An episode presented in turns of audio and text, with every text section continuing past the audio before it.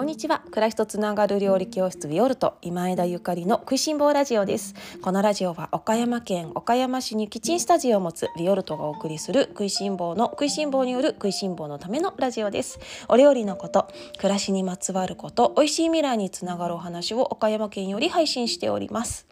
皆様おはようございます。料理家の今枝ゆかりです。本日は3月9日水曜日です。いかがお過ごしでしょうか？今日はゆかりの離乳食ずっこけ失敗談というテーマでおしゃべりをさせていただきます。皆様おはようございます。週の真ん中水曜日です。いかがお過ごしでしょうか？あの昼間の時間はねすごく温度が上がっていますが朝晩とっても寒いので冷えなどにね気をつけてあの過ごしていただけたらみんな元気に過ごせるかななんて私も思っています。寒暖差が激しいとね体しんどいですがあの暖かいね春がやってきていますので張り切って頑張っていきましょう。さてえっ、と今日の本題に入りたいと思いますがその前にコメントをいただきましたのでこちらを読ませていただこうかなと思います。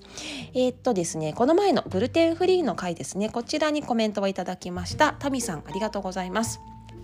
数日前にお話をされていたグルテンフリーの回なのですがこのラジオを聴いている友人から話を聞き自分でも調べてみたのですが小麦粉の輸入方法について粉で輸送されるのではなく製粉は国内で行われているようです。小麦の状態でも輸入されるんですね。小麦の状態にポストハーベストが散布されていても可食部まで浸透するものらしいですね。小麦粉のこと何も知識がなかったのですが自分でも調べてみて勉強になりました。浅はかながら皆さんに共有できたらと思いこちらに投稿させていただきましたというメッセージをいただきました。タミさん、ありがとうございます。えっと、はい、おっしゃる通り、えっと、小麦は、えー、今現在ですね、えっと、多くのものが小麦粒の状態で輸入されているようです。私もあの小麦粉ってあの言ってしまったんですけれども小麦粉の状態で輸入されているものもあるんですけれどもあの今現在は小麦粒がすごく主流のようですね。あの失礼いたしました。そして訂正してくださってありがとうございます。めっちゃ助かります。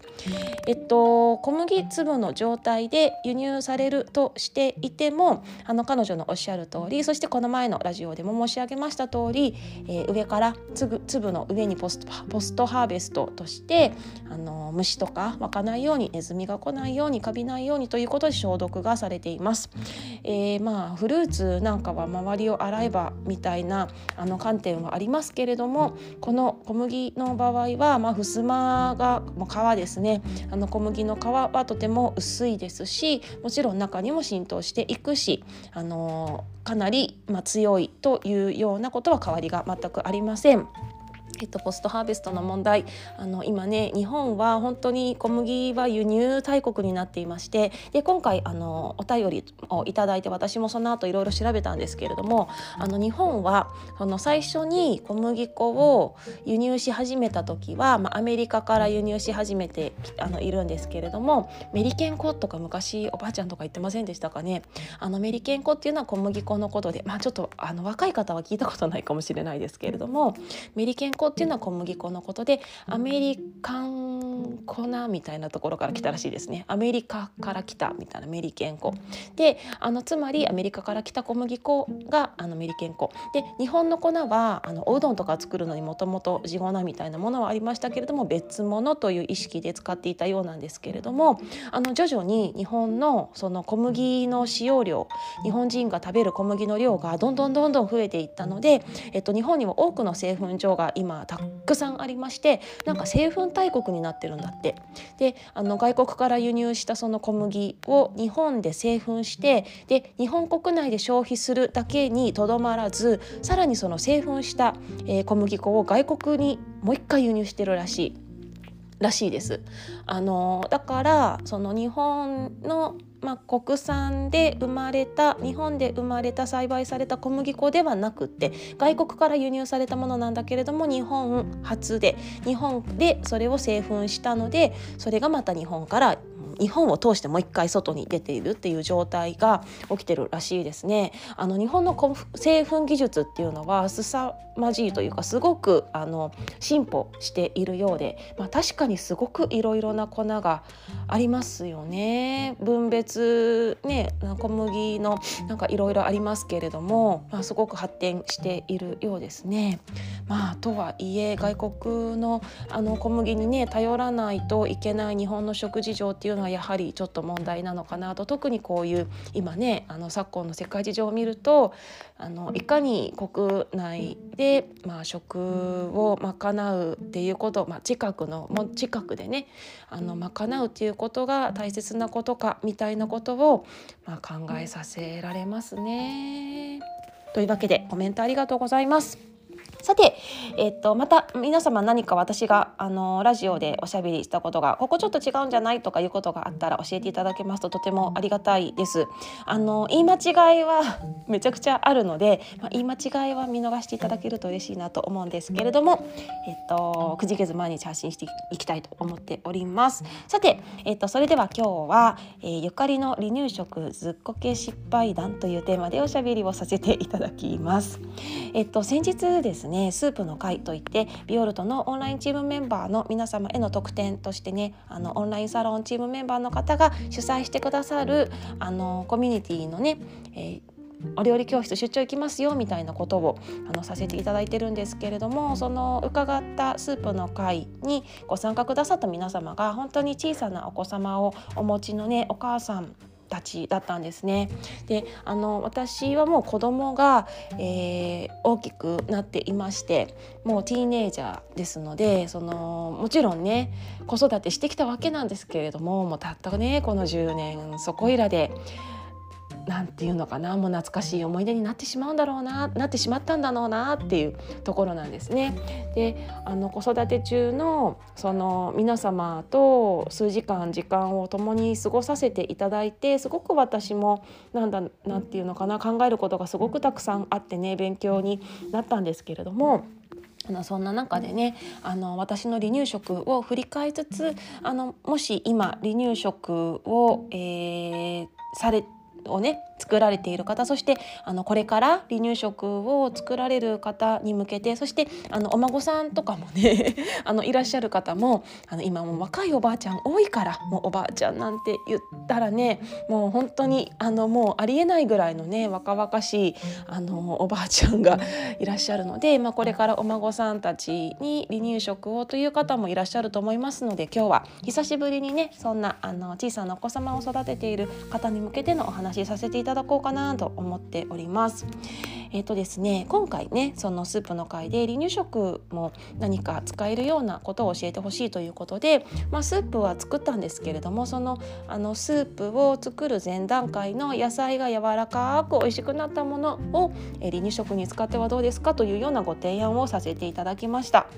であのスープが出来上がってであの本当に小さなお子様たちがお母さんと一緒にねあのスープを召し上がってくれたんですね。であの初めて味付きのものを食べますみたいな子が近くにいてねで本当に嬉しそうに食べてくれていやもう私本当に嬉しかったんですよね。本当に嬉しかった。ほ本当に美味しそうだったし本当すごい興奮してた。美味しいって興奮しててね。あの嬉しいなと思ったんだけれどもあのそんな中でね自分の離乳食を振り返って私もいっぱいずっこけな失敗談があるのであのね、せっかくの私の失敗は せっかく失敗したからもうあの、ね、このあとねあの離乳食を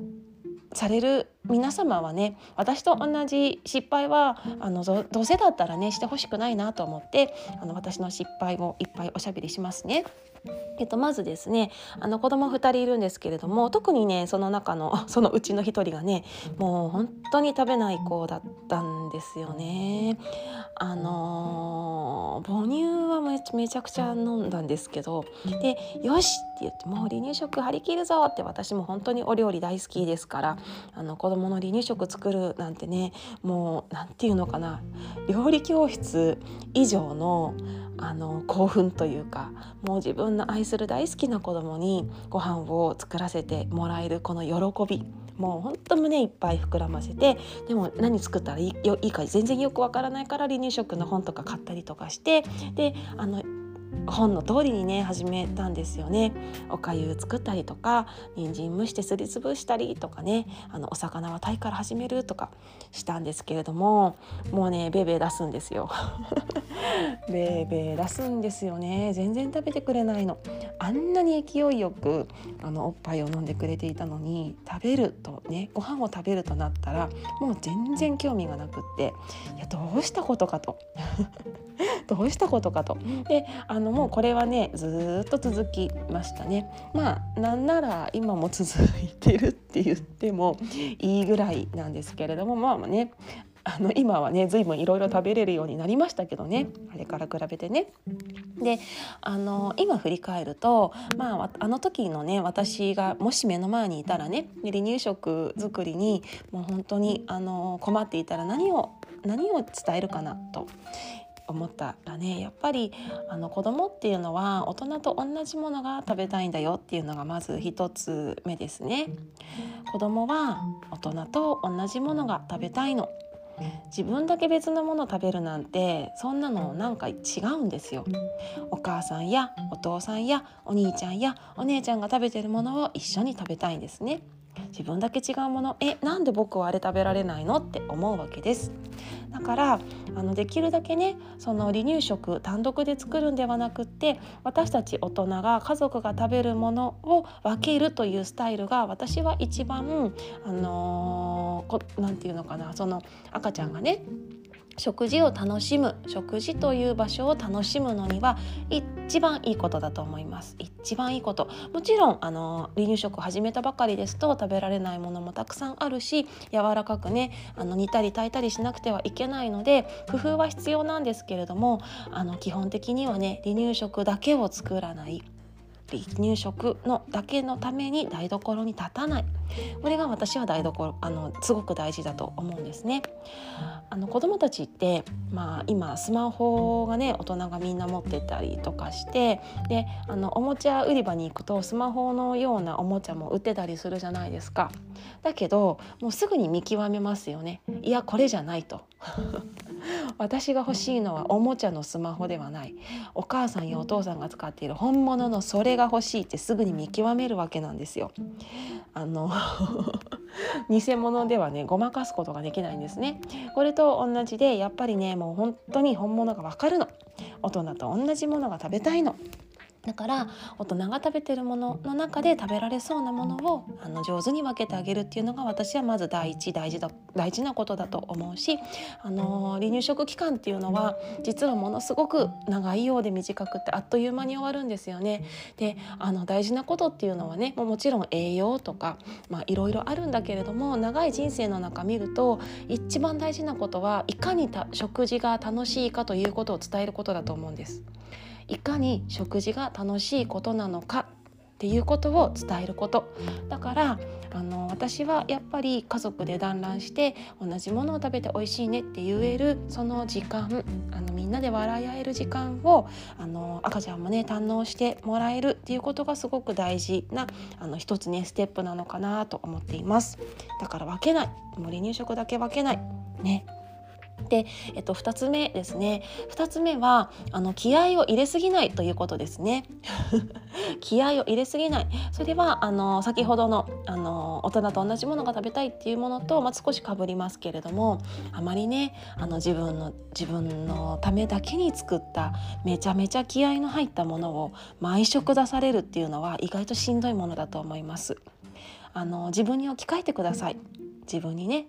あの誰かがご飯を作ってくれるっていうのはとても嬉しいありがたいことなんだけれども毎食毎食気合を入れたご飯をどうだ？みたいなドヤ顔で出されてでもうあのずっと顔見られてる。食べるのかな？食べないのかな？美味しいのかな？美味しくないのかな？ってずっと見つめられてる。であどうしよう？美味しくないって思ってベッて出した時にめちゃくちゃ落胆される。めちゃくちゃ落胆されるあなんかお母さんなんかすごくがっかりしてる僕がこれ食べなかったから美味しくなかったけどでもやっぱりなんかお母さんすごいなんかなんで残すのとか美味しいじゃんとかなんか言ってるなみたいなわかるわけじゃないですか。だから気合を入れすぎない。気合を入れすぎない。これは私がめちゃくちゃ気合を入れていましたのであの反省ですね。そりゃそうだわって思います。今思ってももう気合をね入りすぎたものをね毎食食べさせられてでどんな美味しかったかどうかをずっと見られた見られてみてください。たとえどんなねもうすごくあの敏腕なシェフであろうともどんなに美味しいねお料理を作るお母さんであろうともあのそれが毎日3食続いたら結構しんどいものだと思いますね。日常ですから。あの離乳食日常ですからね。気合を入れすぎない。大事ですね。だからでもそれっていうのはあのお母さんやお父さんにとってもそのご飯をね離乳食作ってくれる大人の側からしてもえ頑張んなくていいっていうことだよねっていうことなのでとてもあの楽なことだと思います。とにかくね何かにつけてもう頑張らないっていうことが大事ですね。あの頑張りすぎ頑張るっていうことは、まあ、あの時にね必要な場合もありますけれども毎日頑張る必要はありません特に離乳食は全く頑張る必要がありませんそして3つ目です3つ目はあの子どもの立場に立ってみるとね新しいものを食べるのが怖い子もいるんですね性格によると思います。性格によると思います。あの何でもそうです。例えば公園に行って滑り台の滑り台を見たらうわー滑り台楽しそう。もう今すぐ滑りたい何回も滑りたいっていうこと。滑り台怖いな怖いなどうしようっていうこといるじゃないですか。滑り台を滑るのにもあのその子の気質によってねシュッて滑ることをもう滑るまで時間がかかることを絶対滑りたくない子っていうのがいるわけですよね。私たちだってそうですよね。バンジージャバンジージャンプしますよって言われて絶対安全だからって言われてもよしやるっていう人もいれば嫌だよっていう人もいますよね。いや私はできればしたくないですね。いやもうそれはもちろん食べ物とジャンバンジージャンプを比べるのはいかがなものかとは思いますけれどもでも子どもたちにとっては毎日が新しいあの経験の連続なんですね。で特に食べ物っていうものは子どもたちにとって毎日新しいものを食べる食べているわけなんですよ。今日初めてお魚を食べた。今日初めて卵を食べた。今日初めてお醤油を食べた。今日初めてお味噌汁を飲んだ。こんな風に。ね、そうなってくると大人にとってはもうこれは味が分かっていて安心して食べられるものであっても子供にとっては初めてのものですからそこに対してあの新しいものに対して恐怖や不安を覚える子っていうのはいるに決まってますよね。ね、だからやっぱりその辺りねやっぱその子その子のね気質に寄り添ってあげてあの新しいものを食べる時のなんだろうねあの工夫工夫とかねお母さんが先に先に美味しそうに食べてみるとかね。あの美味しいよとかね。であの食べなかったら食べなかったで「あそう」って言って「じゃあお母さん残ってるから食べるね」って言って「うわー美味しい」とか言ってればよかったなってね思いますね。私多分もうちょっと覚えてないですけれども息子が自分が作ったご飯食べなかったら「えー、美味しいのにもうなんで美味しいよ食べなよ食べなよ」って言って「で食べないんだそっかもうじゃあいいよ」って言って言ってた気がする。それも「えそうなの？じゃあラッキーお母さん食べちゃおう。わー美味しい」とか言ってなかったと思いますね。ねいや今ならそうするんだけどなと思いますけれどもいや新米お母さんにはなかなか難しいことだったかもしれないですね。というわけで、えー、今日は、えー、赤ちゃんのね離乳食のお話を私のずっこけ失敗談とともにお送りさせていただきましたけれども、えっと、大事なことだなと思うものが3つあります。1つ目は、えー、大人と同じものが食べたい。だからそんなに頑張らないでねあの家族が食べるものを一緒に分ける、えー、食事が楽しいと思ってもらえることが一番大事なことということ。そして2つ目は気合を入れすぎない。頑張らなくっていい、ね、気合が入りすぎたものを毎食食べるのは大人だって結構しんどいものです。そして3つ目。3つ目は新しいものを食べるのが怖い子だっているよねっていうことですね。そのあたりお子様のその気質をね見ながらあの親がねまあ、見守るというかあの様子を見ながら進めていったらいいのかなって思ったりとかしています。いやでもね本当にあの子供たちが見たいのはねお母さんの笑顔なんですね。だからなんかお母さんが喜んでいたらきっと食べあのちょまあ頑張って食べるっていうのは違うかもしれないですけれども。うん、お母さんもお母さんがね美味しそうにご飯食べてたらあのご飯食べるの子供たちも楽しくなると思いますそしてあの最後にねその先日スープの会を開催させていただいて私その1歳前後のね子育ての最中のお母さんお父さんをと数時間一緒に共に過ごさせていただいて思ったのはいやーみんなすごいなって思いました。そして私これやってきたのって振り返りました自分を。私もこれやってきたのかって思いましたね。そうそうやってきたやってきた。あの時は無我夢中ででもこれがもうね子供の面倒を見る子供ちっちゃい子のを育てるっていうのはもう当たり前のことだったしもちろん当たり前親としてね当たり前のことなんだけれどもでもよでもすごいことすごいパワーとすごいエネルギーを使っていたんだなと思いました。あの全然違うもん。あのお母さんたちがお母さんたちしかいない料理教室のあのあの場のバイブスっていうのかな。全然あのいつもと違いました。すごくなんか愛する子を守る強さとかそのエネルギーみたいなあの大事な子を守るエネルギーやその強さと責任感みたいなあのバイブスに満ち溢れていましたね。でもうみんな本当にすごいなと思ったしめちゃくちゃ尊敬しましたそしてあの自分も振り返りつつ私もこれをやってきたんだな私結構頑張ったなって思いましたね。だけど、あのー、逆にね少し張り詰めた感じももちろんあの感じましたよ。ちょっと、あのー、疲れた雰囲気とか、まあ、当たり前なんだけれども、ね、疲れてると思う疲れた雰囲気とかそれからもうすごく頑張ってあの子供のためにまっしぐらな、あのー、すごく強い、うん、空気感とかねそういうのもすごく感じました。あの子供ちっちゃな子供を守る母やあのお父さんのあのとしてはもう当たり前の動物として当たり前の空気感なんだと思います。すごく真剣な。だけど時にね、あの私たちは人間であり一人の人間であり、まあ、母親であり父親でありそしてあのね、まあ、妻であり夫であり、まあ、あのいろいろな役割や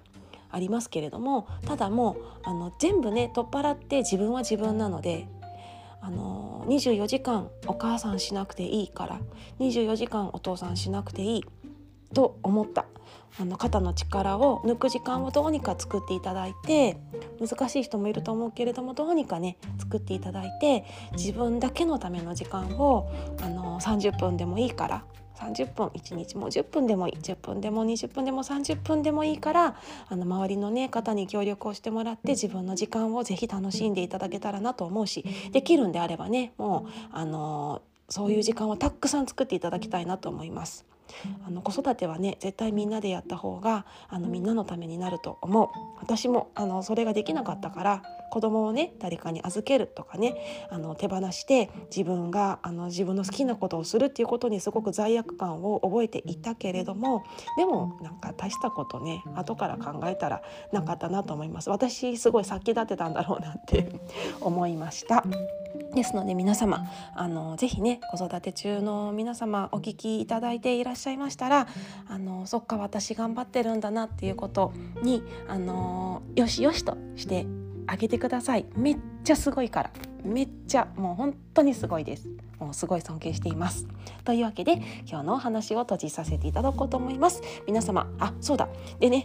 今日のお話閉じますけれども今日ねえっと多分できると思うんですけれどもお昼12時過ぎぐらいからインスタライブしようかなと思っています。あの食いしん坊ラジオライブということでえっと最近みんなからいただいたコメントやメッセージを読みつつえっとそうですね。私が考える家庭料理についてなんかをちょこちょこあののんびりお話話をしようかななんて思っております。まあ、数十分10分20分30分、まあ、その時の様子によっておしゃべりをしていこうかななんて思っていますのでお昼の時間もしあのタイミングが合う方はビオルトのインスタラインスタアカウントをあのチェックしていただけましたら嬉しいです。あの私も慣れませんのでぜひ皆様の愛の手をあの入れていただけますと喜びます。それではお待ちしております。皆様今日も美味しい一日をお過ごしください。暮らしとつながる料理教室ビオルト今枝ゆかりでした。